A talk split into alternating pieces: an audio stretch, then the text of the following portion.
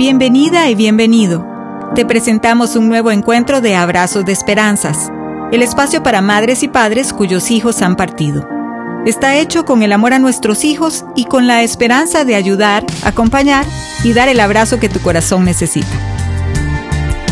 Bienvenidos a Abrazos de Esperanza. Este es un espacio para que conversemos sobre el duelo gestacional.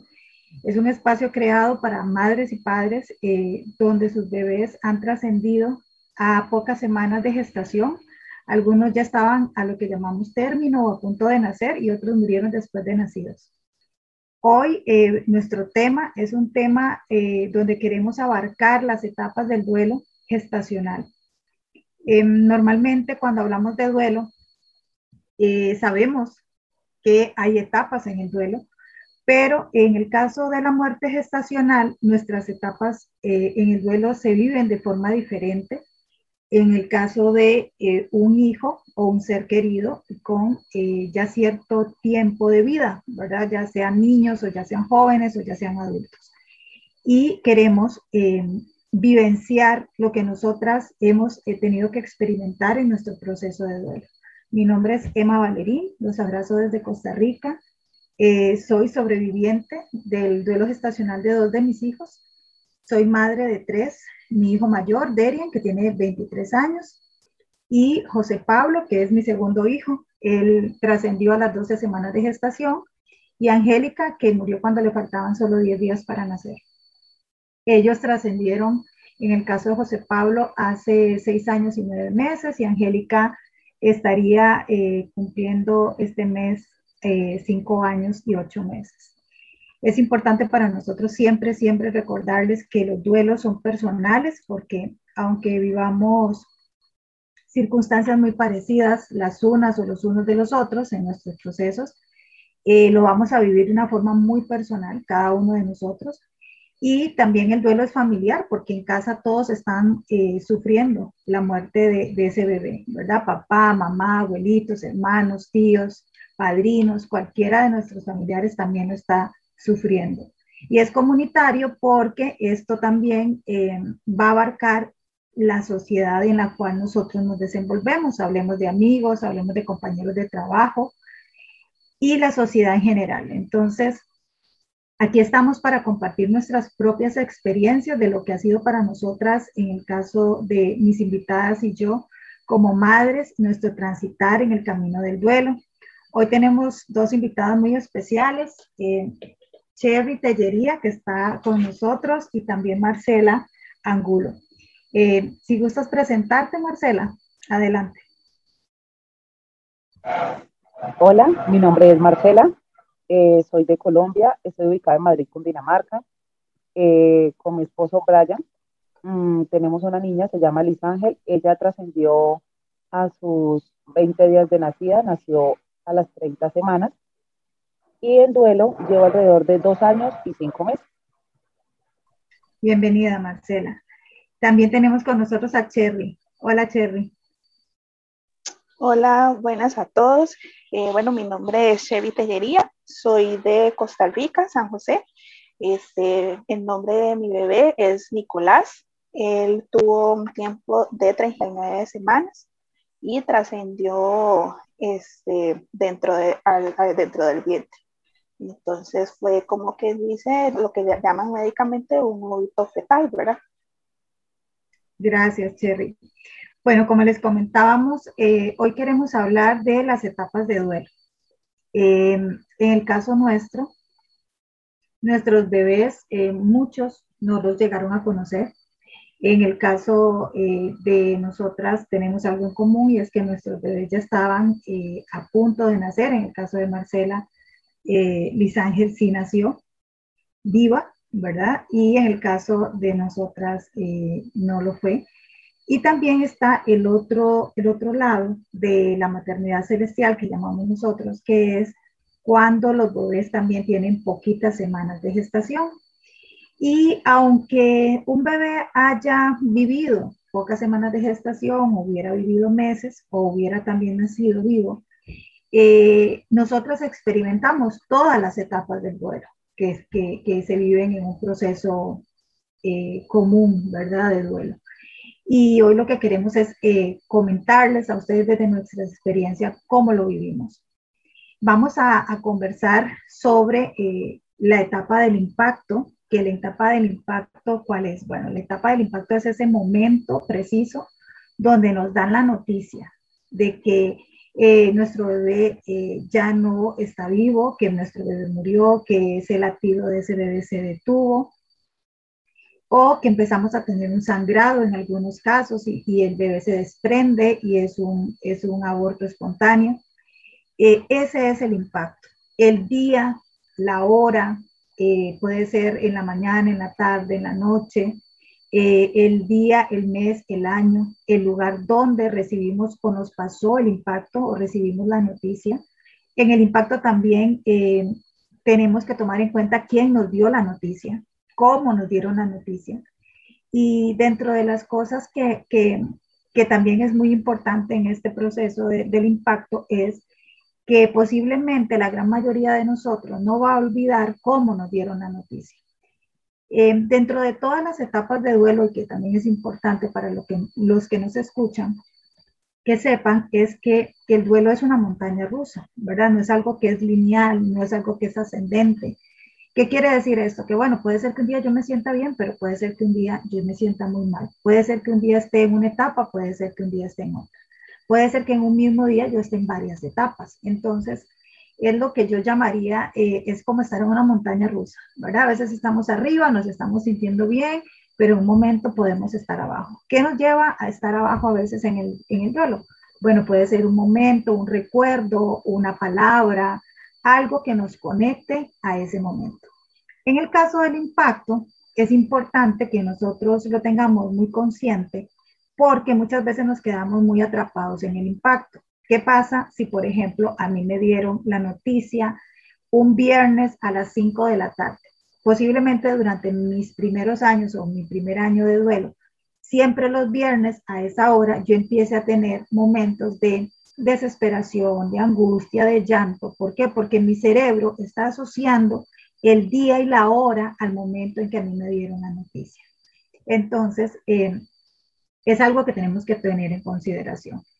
Eh, Cherry, nos gustaría que nos conversaras un poquito de cómo fue ese momento cuando eh, supiste que ya Nicolás había trascendido. Bueno, contando un poco de cómo yo recibí esa etapa de duelo, ¿verdad? Yo creo que yo dividí este, este impacto en tres partes. Yo tuve un impacto anticipado, tuve un impacto sola y tuve un impacto de cierre. En el impacto anticipado fue el día de la noticia, ¿verdad? Que me dijeron a los cinco meses que mi bebé tenía una malformación cardíaca y tenía este, que no formó su válvula pulmonar correctamente, entonces la tenía ausente. Y entonces, este, yo como mi vivencia de duelo, siento que fue ese impacto, ¿verdad? Al recibir de que mi bebé no estaba sano y, hacer, y ver qué, qué pasaba, qué hacía, ¿verdad? En ese momento. Entonces, recibir esa noticia, yo siento que a mí nunca se me va a olvidar porque este, de ahí era la primera cita de control, ¿verdad? Como quien dice, acá en nuestro país recibimos varias citas en donde tenemos que ir por control del bebé para ver si está sano. Y fue en la primera cita donde diagnosticaron eso. No estaban muy seguros, pero inmediatamente me, me colaboraron para poder ir donde una cardióloga infantil y fue ella donde me dio la noticia, ¿verdad?, de que correctamente mi bebé no estaba formando su válvula. Entonces, que este, eso generó en mí como el impacto, ¿verdad?, el estado de shock que uno cae, ¿verdad? Porque uno piensa que nuestros bebés están bien, ¿verdad? Que están sanos y que el embarazo va a estar este, idealizado en lo mejor, ¿verdad? Eh, en la segunda parte creo que el impacto de vivirlo sola, porque yo sí fui acompañada ese día, pero por mi mamá, pero yo entré al consultorio sola. Entonces, al recibir esa noticia sola, ¿verdad? De que mi bebé ya este, venía con, con esa malformación, siento que no tuve como, como ese chance de, de, mi cuerpo no respondió a ese momento, eh, por decirlo así.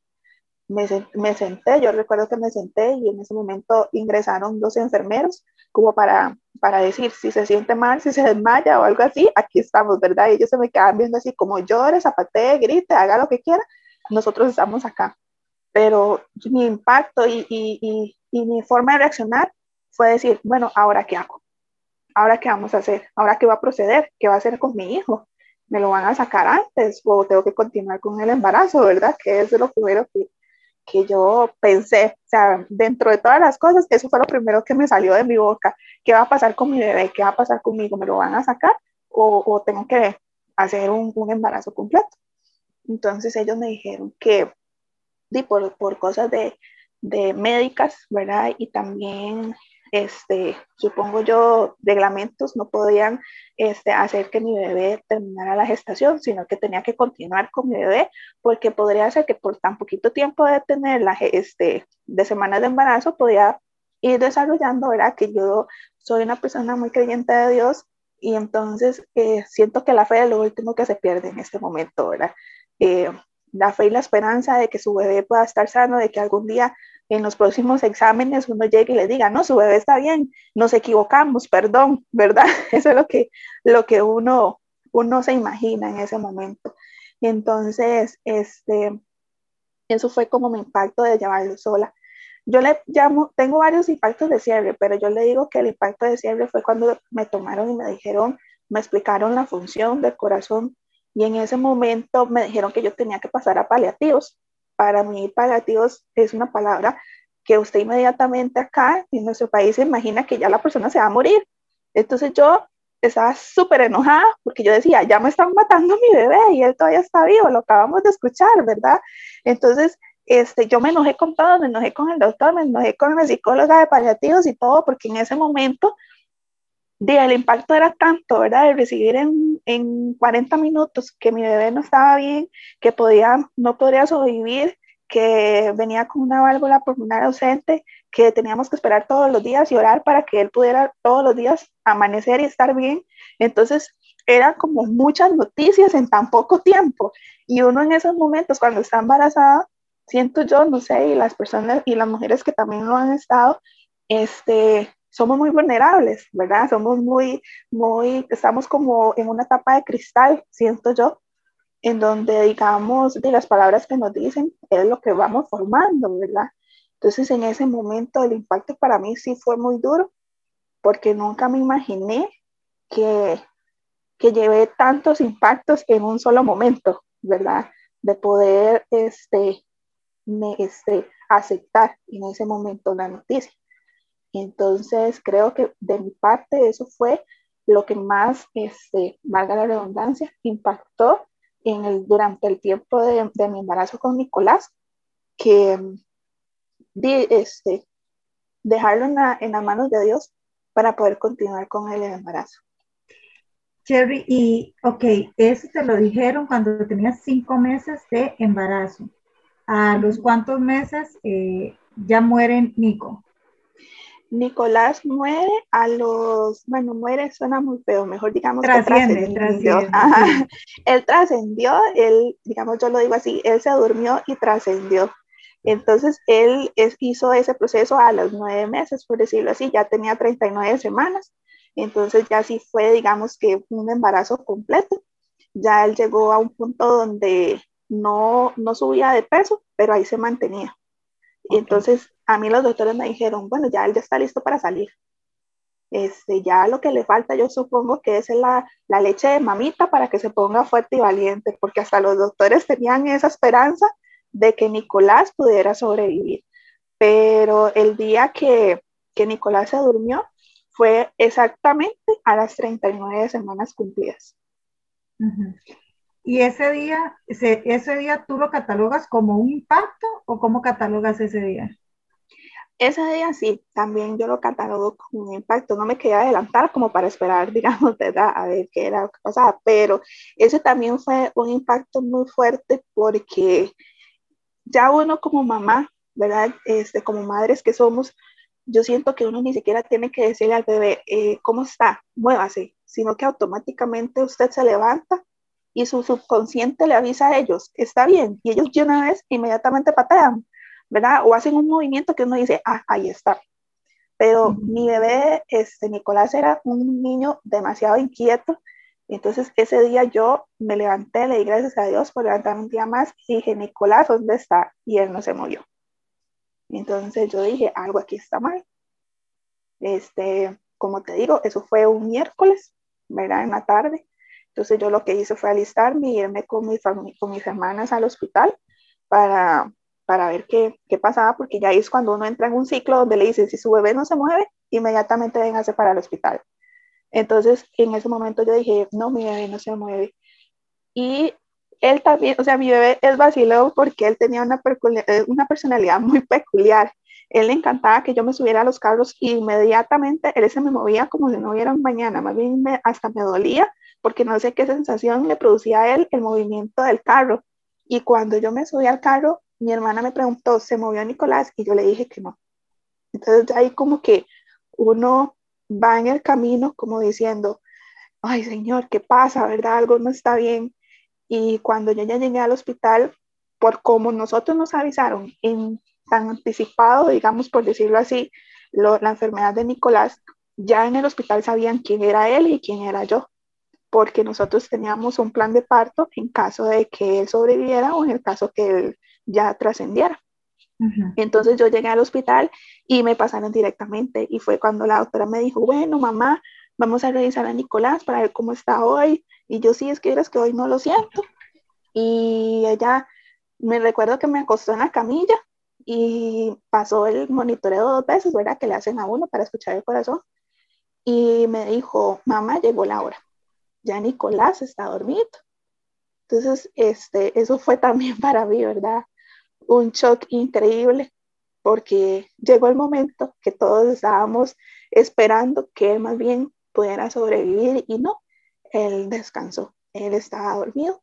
Creo que en ese momento sentí que mi corazón se partió en mil pedazos, pero al mismo tiempo yo los recogí y dije, vamos para adelante, ahora qué vamos a hacer, parto natural o cesárea, ¿verdad? Yo creo que esa es mi reacción. Yo, yo, o sea, no sé cómo Dios, yo no sabía personalmente mi, mi fuerza y mi valentía para poder sobrellevar este tema, porque esto es algo muy, muy duro y muy complicado a nivel de, de mamás, ¿verdad? Que estamos viviendo esto o que hemos vivido esto. Entonces, que a uno le digan que el corazón de su bebé ya dejó de latir y que ya él está dormido, es ese sentimiento que uno dice, Dios mío, ¿qué, qué pasó? ¿Qué hice mal? Pero al mismo tiempo es el impacto de que uno dice, ¿qué hago? ¿Qué, qué es esto? ¿verdad? yo dije, bueno, ¿ahora qué hago? Eh, me lo tienen que sacar, me tienen que hacer cesárea, ¿qué voy a hacer? Y ellos, no, tranquila, llore, zapatee, grite, desde su tiempo, que vamos poco a poco. Entonces creo que eso también fue un impacto. ¿Y cómo tuviste a, a, Nicolás? ¿Por parto natural? Sí, yo a Nicolás lo tuve por parto natural. Eh, como te digo, no es por idealizar ese momento, pero yo creo que Dios no permitió esto. Yo, yo cuando él murió se lo, di, se lo digo con mi corazón abierto a ustedes y se lo digo a mis familiares. Dios no permitió esto, pero Él sí estuvo en el proceso de mi bebé y, mi, y Él hizo que en ese momento cuando Nicolás este, trascendió, se acomodara, como diciendo, mamita, este es el último regalo que yo te voy a dar de, de Nicolás para mí. Y él se acomodó, porque ya es un bebé que está dormido, no sabemos cómo quedó, cómo, cómo, cómo qué hay que hacer, si hay que hacer cesárea, sino que él dijo, bueno, mamá, yo ya no puedo más, pero me voy a acomodar para que usted pueda tener su parto bien. Y yo lo tuve por un parto natural.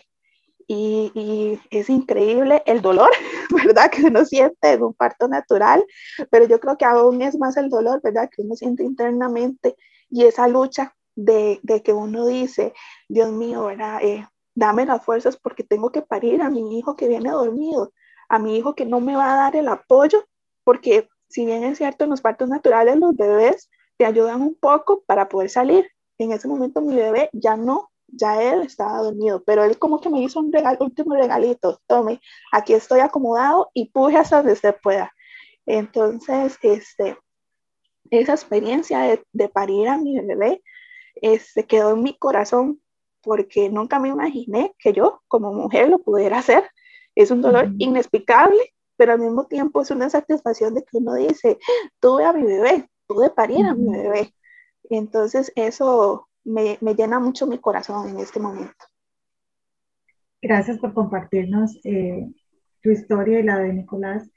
Y, y, en el caso tuyo, que nos lo cuentas, eh, varias cosas que, que, también rescato porque posiblemente allá hay otras mamitas que han pasado por lo mismo que tú pasaste, si es el duelo anticipado, ¿verdad? Cuando te dan una noticia durante el embarazo de que hay una posibilidad de que el bebé no nazca, eh, de que el bebé no sobreviva. Entonces, el, el que emocionalmente esa mamá pueda llevar durante el tiempo que reste, ¿verdad? Para ver a su bebé, ese proceso de embarazo eh, también es importante, ¿verdad? Ese, ese, la, la, la, la voluntad de esa mamá, la, la, actitud de esa mamá, las emociones que está viviendo esa mamá, todo lo que esa mamá está sintiendo, porque es darte una noticia definitivamente anticipada, ¿verdad? Y como bien lo decías, eh, en el corazón de nosotras, pues hay una, una gran esperanza de que todo pueda cambiar. Sabemos desde la fe, ¿verdad? Desde la creencia de la persona, que también todo podría cambiar. Y entonces nos aferramos a, a, una esperanza, nos aferramos a una fe.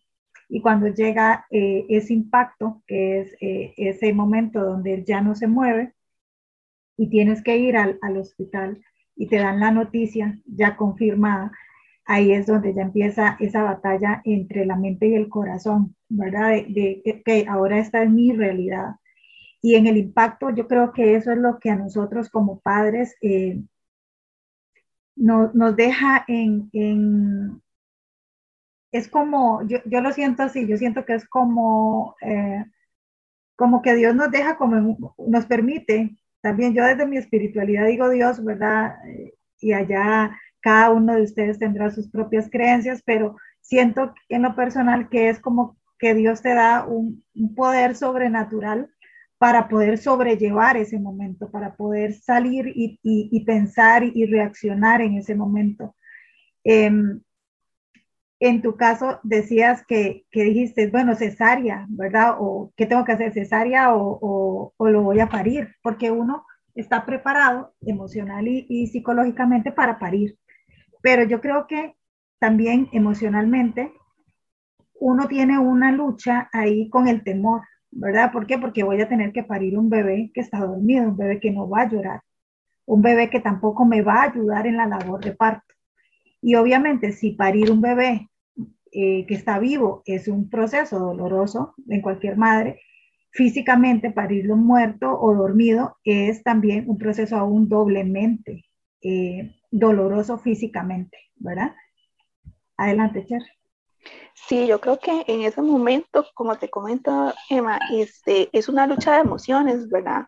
Como dice usted, a nivel espiritual, yo creo mucho en un Dios, en, que Él nos cuida y, y, Él nos escucha. Y así como hay un Dios, también hay un enemigo, yo siempre digo, ¿verdad? Y ese enemigo nos hace ver la parte real y la parte más temor, de temor que uno tiene. Y yo siento que en ese momento de impacto estuvo muy presente esas dos luchas, la, la lucha de, de, Dios conmigo y la lucha del enemigo conmigo. Porque si bien es cierto, de verdad te hablo con mis sinceras palabras que yo escuché al enemigo burlándose de mí y diciéndome que, que a dónde está mi Dios en este momento porque ya mi hijo se había muerto. Y en ese momento yo decía, Dios mío, usted no me abandone, usted es un Dios misericordioso y si yo ya llegué a este punto, usted va a permitir que yo termine esto con bien. Y Dios nos escucha, Dios escucha, aún en medio no hay mm. que decirlo, Él, escucha, Él sabe ya lo que nosotros vamos a decir, Él sabe ya lo que nuestro corazón quiere expresar. Y en ese momento yo, yo misma le pedí a Dios, Dios, si mi bebé va a venir con esta enfermedad, y va a sufrir, yo no quiero que él venga a sufrir. Dios es un Dios de que todo es o blanco o es negro, nada es gris. Entonces yo le dije a él, si él va a venir, que sea sano. Y si él va a venir enfermo, mejor llévatelo porque yo no lo quiero ver sufrir. Y él tomó mi deseo, él tomó mi deseo de ese momento, de ese impacto, de yo decir, Señor, eh, perdóname, pero yo no quiero que mi bebé sufra. Yo sé que mi bebé vino con un propósito, pero en ese momento no lo veía, ¿verdad? Pero este, yo sí le dije a Dios en, medio de esa etapa que por favor este, me diera consuelo en ese momento, porque sí había recibido tantas noticias en tan poco tiempo que yo no sé cómo hacemos nosotros, ¿verdad? Como para poder asumirlo todo y poder continuar, porque hay que continuar, hay que, hay que tener a ese bebé, hay que sacar a ese bebé, ¿verdad? No se puede quedar ahí con nosotros adentro. Entonces siento que es una lucha de valientas, de mujeres valientas, en donde uno dice, solo, solo nosotras sabemos qué, qué pasamos en ese momento. Un día eh, leía en redes sociales una, una pregunta, ¿verdad? Que, que ponía alguien y posteaba a alguien y decía, ¿qué es lo más valiente que has hecho? Y cuando yo leí eso, yo automáticamente me contesté yo dije, lo más valiente que yo he hecho en mi vida es parir a mi hija, Angélica, porque ella ya venía muerta, ya venía dormida. Entonces, parir a, un hijo en esa condición, en lo personal para mí, es lo más valiente que yo he hecho hasta hoy. Y posiblemente no sé si será lo más valiente que haré, pero sí lo más valiente que hasta hoy yo he podido hacer. Y, y también el sobrevivir al proceso, ¿verdad? Porque cuando hablamos del impacto, este es el principio de todo lo que nos va a venir después o todo lo que vamos a tener que vivir después. Es importante también saber eh, que las, las etapas, eh, como les decía, no son lineales, ni es una primero y otra después. Sin embargo, el impacto sí es la primera etapa, es la única que es inamovible, ¿verdad? Es la primera, la primera etapa. Eh, Marcela, nos gustaría poder escucharte si, si quieres compartirnos tu impacto. Eh, bueno, en el proceso que llevo en duelo, digamos que mi primer año y un poco más, eh, digamos que fue sola, porque pues no tenía ningún tipo de apoyo, sino lo que yo encontraba en redes y los libros en los que me podía apoyar y bueno, y personas que Dios puso en mi camino para que yo me fortaleciera y entendiera lo que estaba pasando. Cuando llego al grupo de Angelitos de Heredia, de Heredia mmm, en medio de todo el aprendizaje que he ido llevando, me he dado cuenta que de verdad sí tuve varios impactos. Yo pensé que solamente había sido el impacto del momento en que Luis muere, pero entonces aprendí que, digamos, el primer impacto, bueno, yo creo que fueron varios, el primer impacto más fuerte fue cuando yo llegué a, porque pues mi bebé fue bebé canguro, ella nació, como les digo, aproximadamente 29 semanas, 5 días, ella fue bebé canguro, yo iba, la cargaba, bueno, le daba su, su toma de leche, y entonces eh, ese día fui y ella, a lo que yo le di de su tete, ella vomitó, pero entonces fue un vómito, o sea, una tonalidad mostaza, y yo desde que ella pues, se puso así, yo sentí en mi corazón angustia.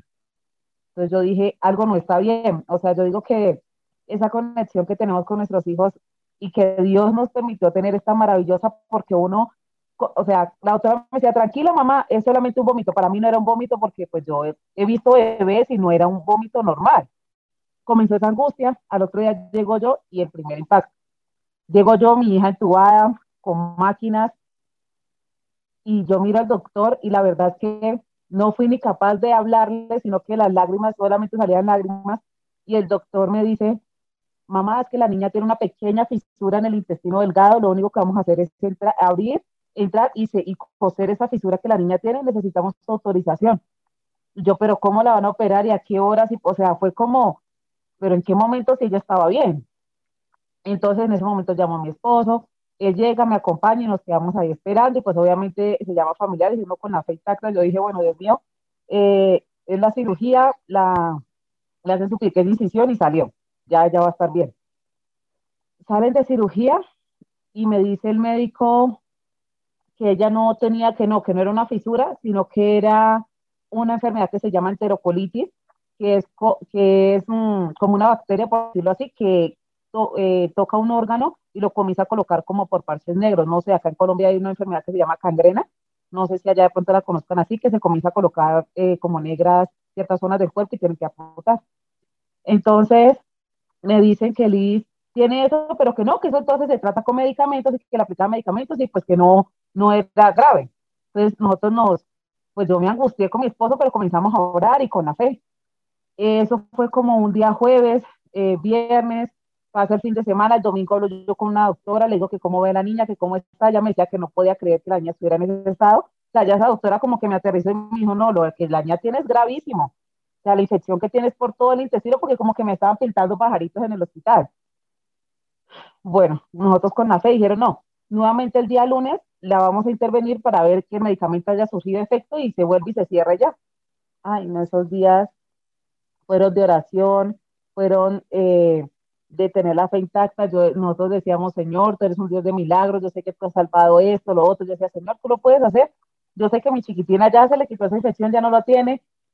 Pero entonces, digamos que al principio una culpa que yo cargué era que yo en el fondo sabía que era muy grave. O sea, yo en el fondo sabía que, que Liz se iba a ir y pues casualmente yo tuve un sueño de que eh, una tía de mi esposo se la llevaba de viaje. Eso fue como ocho días antes de que pasara eso.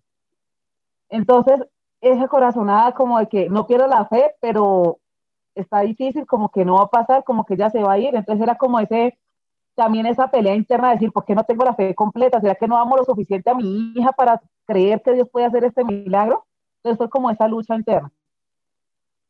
Llega el día lunes, entra la cirugía, él, o sea, ella entró y entonces me dijeron que ya había entrado muy débil, que nos despidiéramos, que lo más probable era que de pronto por los días y por el medicamento ya ella no saliera de la cirugía, entonces nos despedimos, bueno, de comillas, eh, nos despedimos, pero entonces yo, yo tenía la fecha de que mi hija iba a salir, los médicos salen a decirme, a dármela nuevamente el parte médico, pero es que no se demoraron, les exagero si fueron 30 minutos y acá en Colombia todo es súper demorado. Cuando yo lo vi salir al médico y yo, mi amor, Dios nos hizo el milagro, y comencé a temblar. Cuando el médico me llama, nos cogemos con mi esposo y él me dijo, cuando yo dije que Dios nos hizo el milagro, me dijo, no, espérate, cuando el médico se nos acerca al cirujano y dice, no, no, no hay nada que hacer, ya la niña va a vivir, si acaso, eso fue un lunes, si, si la niña vive mucho, vivirá aquí al miércoles, eh, no hay nada que hacer. Entonces yo con mi esposo nos miramos, nosotros, bueno, sí, sí, señor. El médico repite esta palabra más fuerte y más fuerte, como en tres ocasiones, hasta que me debilité y me caí al piso, literal. Mi esposo me tuvo que levantar y el médico se fue. Entonces, digamos, ahorita que Cherry decía esa empatía de que la doctora le dijo que el bebé está dormido, o sea, yo decía, qué dicha tener como, como, como que los médicos entendieran que no es cualquier cosa, que a uno le duelen sus hijos y pues obviamente en una situación que uno está cargando ese dolor, esa angustia de que los va a perder. Mi hija nació por cesárea, ya se me, o sea, comencé a sentir contracciones y por lo pequeña no me dejaron tener la natural, ya nació por cesárea. Obviamente era el tema de mi, de mi recuperación física, porque no es lo mismo un parto natural a un parto con cesárea, pues eran días, de, o sea, era un cansancio físico y ya emocional por su estado de salud. Yo en mi ignorancia, después de que pase ese impacto, voy y le digo a la doctora, la que como que era más empática conmigo, le digo, doctora, y eso luego no le pueden hacer un trasplante, y ella me mira, pero entonces me mira como con esa, como cuando un niño pregunta algo que realmente no es ilógico, pero pues yo en mi desesperación yo dije, no, que le hagan un trasplante, si me toca quitar un pedazo de mi tripa, o sea, de mi intestino, yo me lo quito, o sea, que le hagan un trasplante. Me dice, no, mamá, eso no se puede hacer. Cuando ella me dijo así, no, claro, no, me rompé terriblemente. Eh, no, fue terrible. Marce, eh, decías algo y, voy a rescatar esta parte que decías eh, y, y, ponías el ejemplo de Cherry, de la empatía que tuvieron con ella eh, en el momento en que le, di, le dan la noticia. Eh, y eso nos pasa, eso nos pasa en, en, todo el mundo, nos pasa en muchos hospitales, nos pasa en muchos lugares. Y, y yo en mi caso, con, con Angélica, ¿verdad? Que ya era una bebé ya a punto de nacer, fue mi experiencia muy diferente en el caso de José Pablo, que eran 12 semanas de gestación. Y pasa mucho, siento yo, o creo yo desde mi experiencia personal, cuando son poquitos, poquitas semanas de gestación. ¿Por qué? Porque llegas con un sangrado a, una, a, un servicio de emergencias en un hospital, ¿verdad? Y eh, cuando estás empezando en, eh, en un embarazo, siempre te dicen, bueno, aquí es como, como la advertencia que le dan todas las mamás y las abuelitas a uno y le dicen, si usted ya pasó los tres meses, ¿verdad? Ya ese bebé pega, ¿verdad? Le dicen, es como una expresión, ¿verdad? Entonces, después de los tres meses, el bebé ya pegó. O sea, entonces usted, eh, y es, es, parte de lo que la sociedad te ha enseñado. Nos han, nos han eh, automatizado para que, ok, después de los tres meses ya usted es completamente, ya usted se vio eh, saliendo, cargando el bebé del hospital, ¿verdad? En el caso de los bebés de pocas semanas de gestación, yo siento que todavía esta situación que ocurre en situaciones cuando los bebés ya están a punto de nacer, es todavía más terrible en, el, tema de empatía cuando hay bebés de poquitas semanas de gestación. ¿Por qué? Porque entonces llegas, eh, en mi caso con José Pablo, con una muestra de sangre, ¿verdad? Y yo eh, eh, a nivel personal ya les contaba que tenía un hijo de 23 años. Yo cuando quedé embarazada de él tuve una muestra de sangre, ¿verdad? Y no pasó nada. Ahí, ahí está mi hijo inmensamente grande, gracias a Dios y no pasó nada, fue simplemente un tema de descanso y ya, ¿verdad? En aquel momento. Pero cuando yo sentí esa, esa muestra de José Pablo, eh, dijiste una, una frase que a mí inmediatamente me conectó con él cuando la dijiste, Marcela, porque el corazón de una madre es el corazón de una madre. Algo no está bien. Cuando yo tuve esa muestra, yo, mi corazón, mi cuerpo, todo sabía que algo no estaba bien. Y yo recuerdo que en, los dos casos, eh, tanto en el de Angélica como el de José Pablo, cuando yo recibí mis impactos siempre estuve sola, un poco de, de lo que le pasó a Chef. Yo estaba sola cuando, cuando sabía que, que, algo les estaba pasando a mis hijos. En ese caso, el papá no estaba a mi lado en ese momento. Y en el caso de José Pablo, yo recuerdo que él, papá, era, era un domingo a mediodía y andaba lavando el carro eh, en un auto lavado, ¿verdad? Y eh, no me contestaba el teléfono. No me contestaba el teléfono no me y yo estaba en la casa desesperada porque yo decía, ¿qué hago? O sea, estoy sangrando, yo necesito ir al hospital, pero de ahí tampoco me podía ir sola. Si estaba él, tenía que ir con él.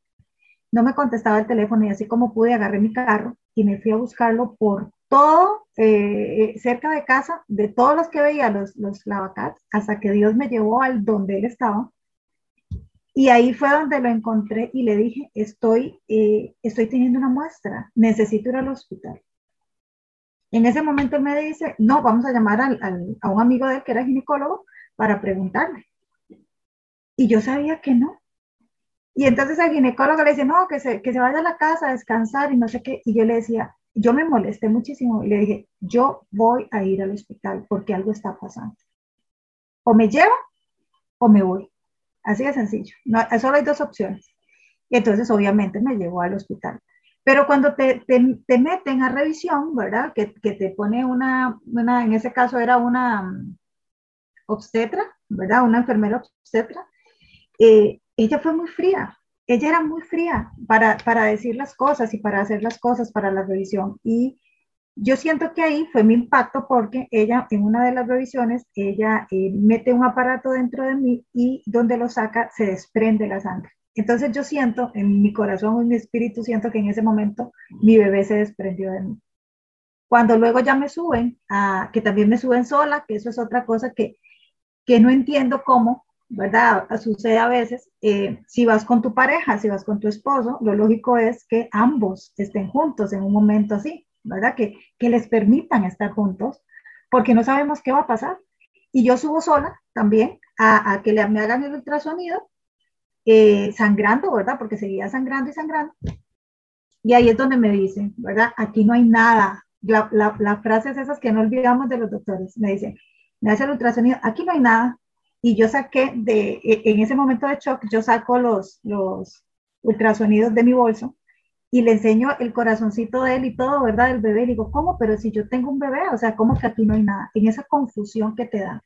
Porque yo creo que varias cosas importantes que podemos notar aquí nosotras tres de nuestro momento de impacto. Hay confusión en nosotras. No sabemos qué estamos pensando, no sabemos qué estamos diciendo, no podemos coordinar. Estamos tan desesperadas, tan bloqueadas, tan choqueadas, que nosotros no, no tenemos como como un orden para las cosas, ni siquiera sabemos cómo sentirnos.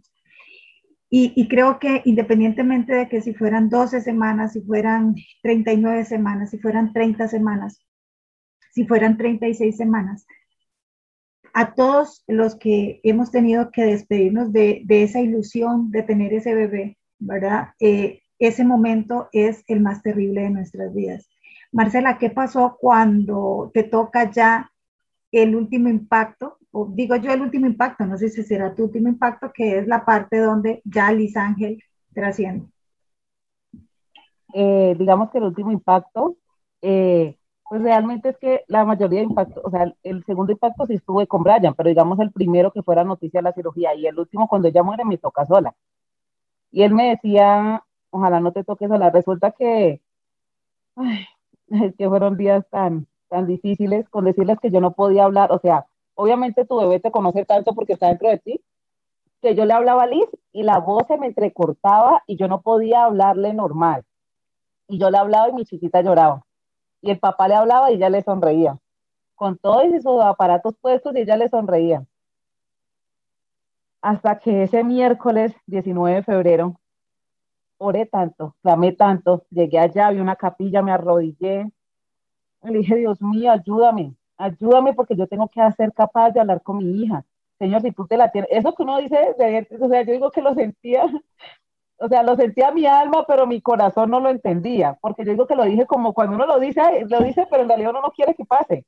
Dije, Señor, si mi hija se tiene que ir, llévatela, Padre, yo no quiero seguir viéndola así, porque obviamente ya estaba conectado, conectada con sus tubos y todo, y pues era difícil.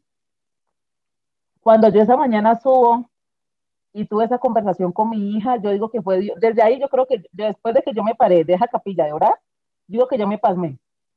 Porque yo subí y pude hablar con Liz, así como estoy hablando con ustedes, normal. Hija, te amo, hija, mm, papá y mamá te aman, tú eres lo más importante de nuestras vidas, eres un regalo precioso. Eh, nosotros queremos que estés con nosotros, pero si papito Dios te necesita, te puedes ir, vamos a estar bien, te amamos. Sea, le pude hablar y ella se sonreía cuando yo le hablaba pero entonces era ese pálpito aquí, pero entonces fue como ese descansar, vuelvo y les digo, yo lo dije, yo siento que mi alma sí lo dijo, pero mi corazón no, porque es que mi corazón no quería que ella se fuera, yo sabía que Dios, si, le, si tanta gente que ha sufrido accidentes se ha levantado, tantas enfermedades Dios las ha curado, ¿por qué no iba a curar simplemente mi intestino chiquito de mi bebé? O sea, no era nada gigante. Yo, mi dolor de mamá, ¿no? Le hablo yo eso a ella y luego eh, pasa como a las 2 de la tarde, llego otra vez a mirarla porque pues obviamente por lo que estaba conectada no se podía cangurear. Comienzan las doctoras a decirme, eh, mamá, ¿quieres cargar a tu bebé? yo le decía, no, no la puedo cargar porque si la cargo la lastimo y ella se está recuperando. Porque digamos, yo preguntaba todos los días que cómo está y estable, ella está estable, ella está estable. Resulta que ese día, ese miércoles, la niña estaba más deteriorada, obviamente pues porque ya venía en un proceso de varios días cuando me dicen que la cargue, yo no entendía que por qué lo iba a cargar. Cuando se me acerca una de las enfermeras, me dice, mamá, es que la niña está agonizando. ¿Quieres cargarla? ¿Quieres llamar a alguien? Se me olvidó el número del teléfono de mi esposo, se me olvidó la clave del celular, yo temblaba, o sea, yo ni, no, ni sabía qué decir. Tanto fue que me la pusieron aquí en el pecho, yo, me, yo la cargué, yo le hablaba, yo le hablaba, obviamente lloraba, pero entonces ellos iban cada rato a tomar los signos vitales y era tanto esa desconexión que yo tenía que yo le decía, ¿cómo está? Ya, ya, pero yo decía que ya, era que si ya estaba bien. Cuando, cuando que yo tanto preguntar, tanto preguntar, cuando me dijeron, eh, me préstamela, yo dije, no, yo la estoy cargando, me dijeron, no, la niña ya murió. Pero entonces vuelvo y digo, yo digo que Dios me pasmó porque yo no grité, yo no me revolví, o sea, yo quedé como, venga, la cambiamos, le quitamos esto para que la pueda cargar y yo callada, o sea, yo como que me rodaban las lágrimas, pero en realidad yo no entendía la dimensión de lo que estaba pasando. Eh, se muere la niña, le quitan los aparatos, me la vuelven a colocar, yo totalmente en shock, porque yo, ya me dice que yo le dije que la cargara y que él la cargó porque yo le dije, la verdad ya hay cosas que no me acuerdo, me dice que yo le dije muchas cosas, pero inclusive también hay cosas que se le olvidaron. Fue tanto así que ni le avisamos casi a la familia, no le avisamos a nadie, eh, fue tanto así que la niña... Eh, él la cargó, la llevamos allá a la parte donde se deja, el otro día fuimos, se la llevó a la funeraria, nosotros no le hicimos una despedida, fue algo que me atormentó mucho tiempo porque, digamos, nos dijeron, quieren velarla, quieren que la vea, o sea, y, no, y él decía, no, no, no, todo está bien, no, no, no, sí está bien, y se la, la vimos y se la llevaron, o sea, fue todo como tan, yo no sé cómo escribir porque yo, yo me pongo a pensar y yo, bueno, yo por qué no la, no, no grité, yo por qué no lloré, yo, o sea, se murió allí y los, los otros papás seguían ahí al lado con sus bebés y los cargaban y yo, y yo miraba a mi alrededor, pero yo creo que yo inconscientemente ni sabía dónde estaba. A mí se me borró. Todo. Es que eh, es un momento como, no sé, yo lo, yo lo, yo lo podría mm, como decir como irreal, ¿verdad? Es como, como si estuviéramos viendo una película, pero que no es nuestra película. Es como, como si estuviéramos actuando en una película, pero la estuviéramos viendo desde fuera. Eh, un momento irreal en, mi impacto porque yo creo que eh, en el caso eh, de las que nos toca parir a nuestros hijos, con Angélica, era irreal cuando yo la parí. O sea, fue irreal el momento del parto. O sea, el parirla fue irreal porque yo no lloraba, yo no estaba triste, yo estaba emocionada, yo estaba tan ilusionada por verla por primera vez, aunque fuera muerta, que ese momento fue tan sublime para mí que yo te puedo asegurar que ha sido uno de los días más maravillosos de mi vida. Haberla conocido fue lo más maravilloso de mi vida. Entonces, cuando yo me pasa, eh, yo, yo también confío, creo muchísimo en Dios. Entonces, en el momento en que yo no la puedo parir porque está muerta, porque no me ayuda, porque es un bebé que, de que no, ¿verdad? No se mueve nada, eh, yo le pido a Dios que me dé fuerza y en el momento en que me da fuerza, eh, yo dos pujonazos más y ella sale. Cuando me la ponen en el pecho, yo, esa sensación, han pasado más de cinco años y esa sensación, yo le pido a Dios que hasta que yo me muera nunca me la quite, porque todavía la sigo sintiendo, la sigo recordando. El momento en que ella estaba calientita y la ponen en mi pecho y yo la puedo Pero yo estaba feliz, era, era, eh, yo le hablaba y era una, era una alegría como si estuviera viva. Entonces, mucho tiempo después uno diría, qué loco, ¿verdad? Porque yo a veces cuando la recuerdo y, y recuerdo el momento, digo, qué loco. Un día veía una, una película precisamente sobre un, momento donde la trama de la película precisamente era eh, un, un, duelo de, de una mujer. Le toca también parir a su hijo muerto. Y, la historia de ella fue lo contrario del momento mío del parto. Y yo decía, qué antagonismos, ¿verdad? Hay antagonismos en esto. ¿Por qué? Porque todos lo vivimos diferente, todos lo sentimos diferente, todos reaccionamos diferente. Entonces yo creo que lo que nos tocó vivir a cada quien en su momento, cómo nos tocó vivir, cómo reaccionamos, pues era parte de eh, lo que nos iba a tocar eh, transitar, caminar, hacer, eh, y era parte de nuestra experiencia con nuestros bebés. Cherry, ¿querías comentar algo? Sí, este, que ya me recordó mucho escucharte decir eso, ¿verdad? En el momento del parto, que, que era una ilusión, ¿verdad? Yo era mi bebé pero era una, una, ilusión y al mismo tiempo un susto, ¿verdad? De ver de que uno iba a parir y, y, y no verlo respirar, ¿verdad? Yo recuerdo que, que, digamos, dentro de mis planes, si como ella venía dormido, tomé la decisión de que por favor llamaran a un padre de ahí del hospital para que lo pudieran bautizar, porque yo quería que lo bautizaran. Y en ese momento, ¿verdad? Ya la doctora, porque yo digo, gracias a Dios, chiquillas, eh, en mi, en mi, en mi duelo y en mi parte de todo lo que yo tuve, el, personal médico se salió como de su profesionalismo y fueron como humanos conmigo. Entonces, yo digo, solo Dios hace esas cosas, primero. Segundo, que ese día solo mi bebé nació. No había nadie más en sala de partos, no había nadie más que estuviera como preparada para poder parir. Y ese día fue la atención completa para mí y para mi bebé. Nicolás es mi primer hijo, entonces imagínense para mí lo difícil, ¿verdad? Que fue de tener mi primer bebé, mi primera ilusión y que viniera así. Y en el momento que entró el padre y lo llamaron para darle los santos óleos, que así es como se dice, y al mismo tiempo hacerle el bautizo, todavía yo en mi corazón y yo creo que todos estábamos iguales ahí, porque hasta las enfermeras, por lo general, yo he escuchado que ellos salen y le dejan a uno muy privado eso. Les comento que vieras que todas fueron tan lindas conmigo porque todas se quitaron el sombrero, cerraron la puerta y nos acompañaron en el momento de, del bautizo de Nicolás. Y la misma doctora también se quedó. Entonces él, él, estaba ahí y en el momento que él sacó el agua bendita, todos nos quedamos así viendo al bebé para que cuando le cayera la primera gota iba a respirar, pero, pero era esa ilusión, ¿verdad? Que uno dice, aquí está el último chance, chiquillas, nosotros sabemos que sí, pongamos nuestra fe en que en esa gota va a ser mover ese estomaguito y ese corazón para que él pueda respirar. Y yo me acuerdo que todos estábamos así como, como pendientes de que cayera la, gotita, ¿verdad? Y, y no, o sea, no sucedió, pero ese momento de tranquilidad que a mí me dio de ver de que mi bebé estaba en paz, que mi bebé no sufrió eh, con esto de que me, me acordó mucho más y yo llevo muy poquito tiempo, ¿verdad? Estos tres meses, pero, pero siento que todo esto, ¿verdad? Ha sido parte de ayuda y, y, y en el grupo de apoyo que estamos me han, me han ayudado a entender muchas cosas y, y, procesar mi duelo como, como amor, ¿verdad? Porque si bien es es impactante, ¿verdad? Que uno pase por todas estas situaciones.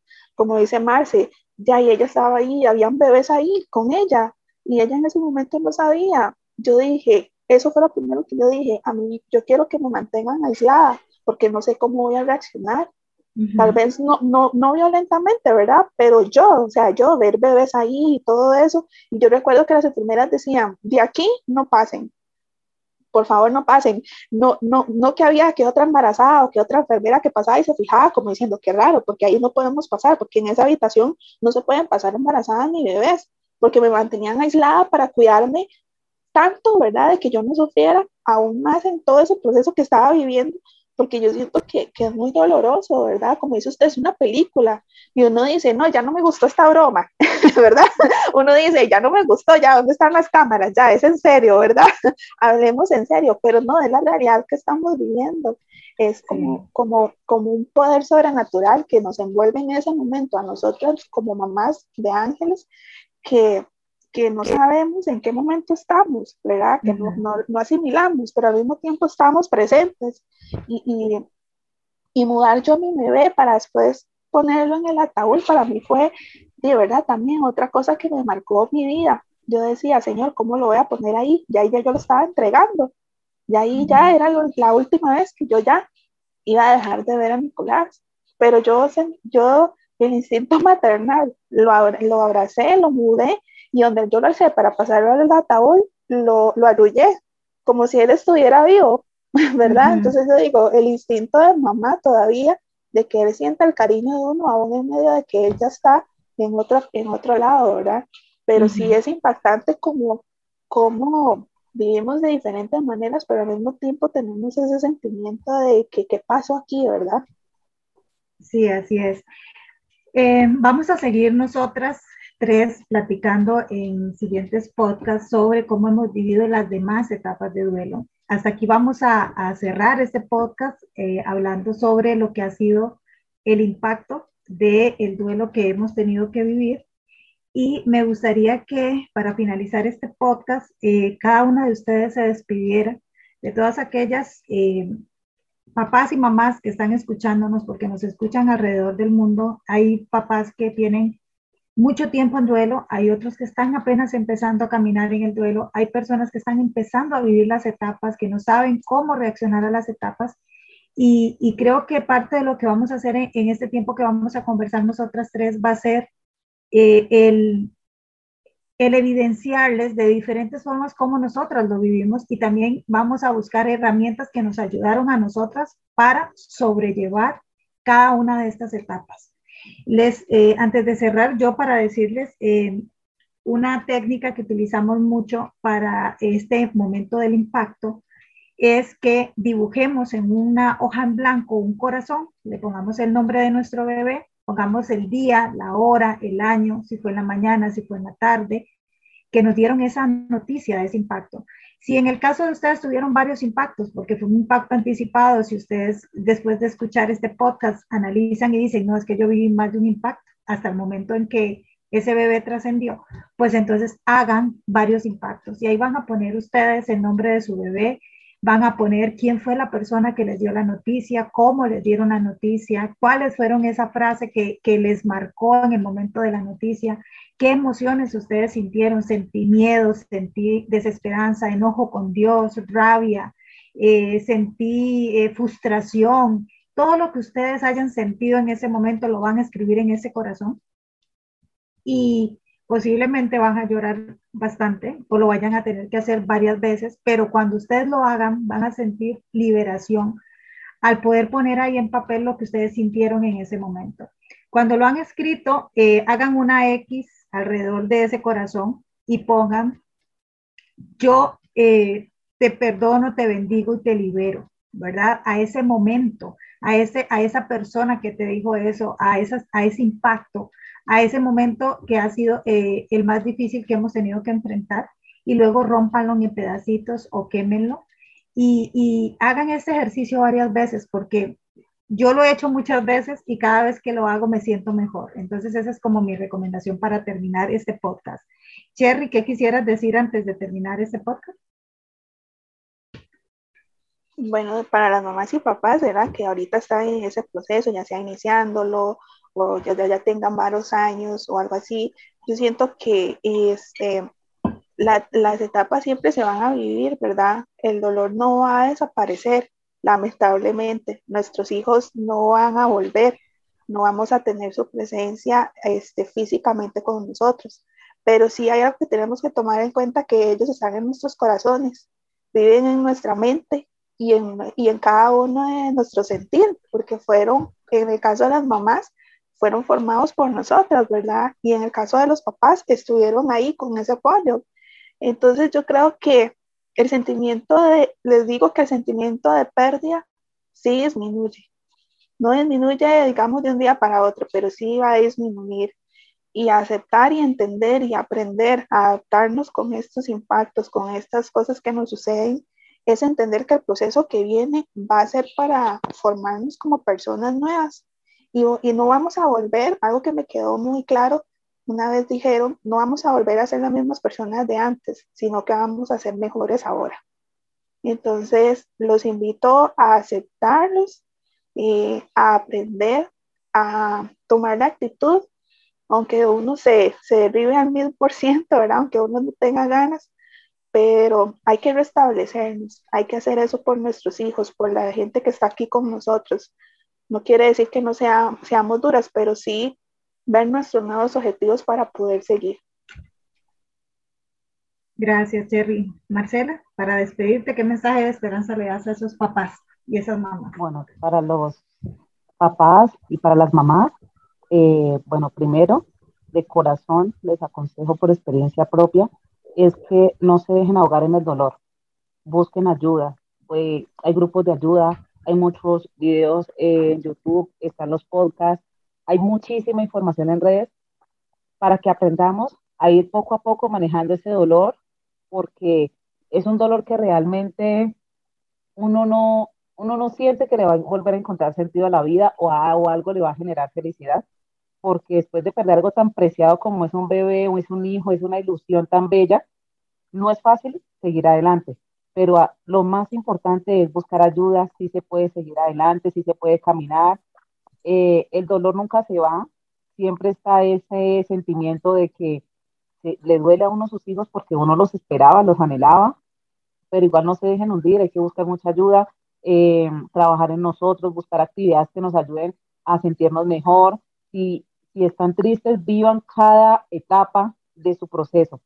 100% recomendado vivir los días en que quieres llorar, vivir los días en que si no quieres comer, vivir los días en que si no quieres hablar con absolutamente nadie. Vivir cada etapa es maravilloso porque tú logras procesar, porque donde, un, donde hubo amor, obviamente siempre tiene que haber ese, ese sentimiento de impotencia de por qué no está. Entonces, está bien llorar, está bien gritar, está bien escribir, está bien hacer lo que tú sientes para desahogarte, pero no te dejes ahogar porque nuestros hijos vinieron a reconstruirnos, vinieron con un mensaje de amor que cada uno, llegado el momento, lo va a descubrir y va a poder seguir adelante con ese amor entrañable por nuestros hijos, pero con ese mensaje que solamente ellos podían darnos a nosotros en nuestras vidas, porque nadie más venía a enseñarnos, ni nadie más nos va a marcar la vida como lo hace un hijo, porque un hijo es inigualable. Eh, ese es mi consejo. Gracias, gracias Cherry, gracias Marcela por, por compartir con nosotros hoy un mensaje de esperanza, mandar abrazos de esperanza a todo el mundo, a tantos papás, a tantas mamás que están pasando por esto. Y como bien lo dicen ustedes, ellos vinieron con un gran propósito. En el tiempo lo iremos descubriendo. Y lo que nos toca a nosotros ahora es empezar a caminar en el duelo. Y para eso estamos aquí en Abrazos de Esperanza, para acompañarlos en ese camino. Gracias a todos los que nos escuchan y les mandamos un abrazo de esperanza.